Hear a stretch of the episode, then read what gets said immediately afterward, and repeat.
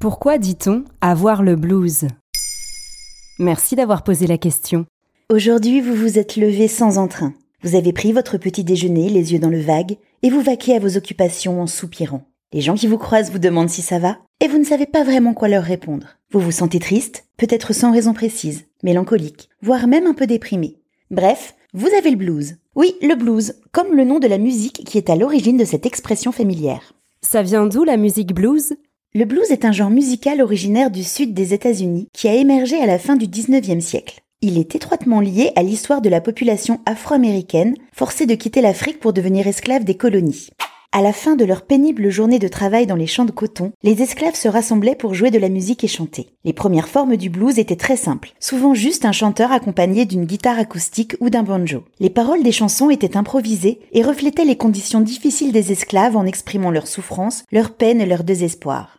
Le nom blues est la contraction de l'expression Blue Devils, diable bleu en français. Dans la culture anglo-saxonne, ces diables bleus étaient supposés apparaître dans les crises de délirium tremens. Ils ont de ce fait été associés au concept d'idées noires, base des thématiques du blues à l'origine. Comment le blues est-il devenu populaire?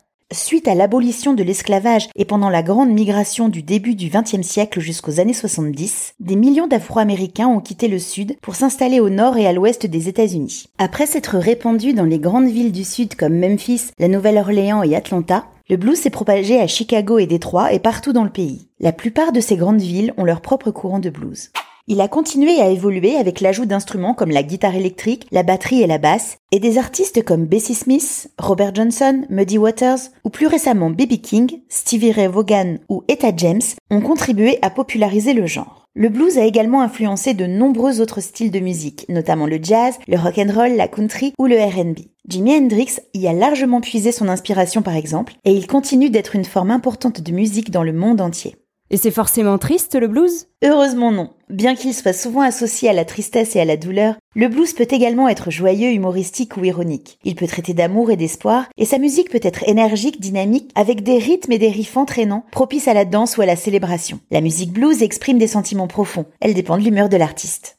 Si vous avez le blues, ne soyez donc pas trop triste et rassurez-vous. Contrairement à la dépression, avoir le blues est un état ponctuel et temporaire. Alors souriez. Et rappelez-vous ce qu'a dit Scarlett O'Hara à la fin d'Autant en emporte le vent. Après tout, demain est un autre jour. Le soleil brillera encore. Maintenant, vous savez. Un épisode écrit et réalisé par Béatrice Jumel. Ce podcast est disponible sur toutes les plateformes audio. Et si cet épisode vous a plu, n'hésitez pas à laisser des commentaires ou des étoiles sur vos applis de podcast préférés.